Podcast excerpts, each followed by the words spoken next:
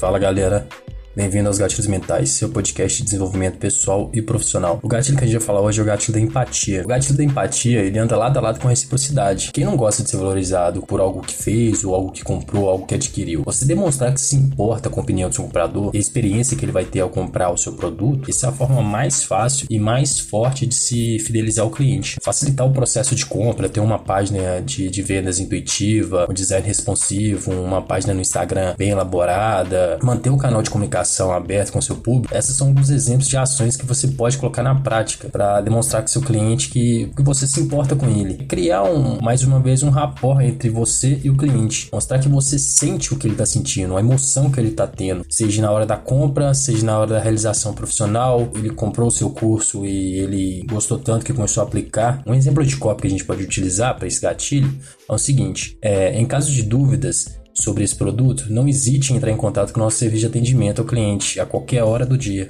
Quer dizer, mesmo depois que você, que o seu cliente comprou o seu, seu produto, adquiriu o seu serviço, ele ainda assim, ele tem uma, uma comunicação com você, ele pode entrar em contato com você para tirar qualquer dúvida. E isso é, fideliza ainda mais o seu cliente, faz com que ele, ele entenda que ele não está sozinho. Não é a partir do momento que ele comprou o seu curso que ele está abandonado. Isso mostra também que você não quer só vender o seu produto, e sim ajudar o seu cliente. E o maior trunfo desse mercado é fazer com que o seu cliente se sinta único. Parece clichê, mas ele sentir que ele não tá sozinho. Não é só ele comprar o seu produto e ele tá abandonado agora. É você mostrar que você tá com ele desde o início, desde quando você deu o material gratuito para ele, ele comprou o seu curso e agora ele tá executando. Mesmo assim, ele não tá sozinho, ele tá com você. Isso mostra empatia com outra pessoa. Lembre-se que quando você vende um curso na Hotmart ou seja qualquer plataforma que for, ele tem ainda um prazo de 7, 14, 15, se não me engano, e 30 dias para ele poder pegar o dinheiro de volta, caso ele não goste do produto. E você manter esse canal com ele, não só nesse período, mas eterno, isso faz com que seu cliente sinta mais seguro de comprar futuros cursos que você pode estar vendendo. Lembre-se que um cliente que compra o seu produto, conhece o seu serviço e gosta do seu serviço, é muito mais fácil e muito mais barato de poder converter ele num novo produto, porque ele já conhece sua didática. E se ele gosta, se ele sente que tem essa comunicação com você, as objeções dele vão ser menores ou quase nada. Então, galera, esse foi o gatilho da empatia Caso tenham gostado do conteúdo, é só assinar o podcast e fazer uma maratona.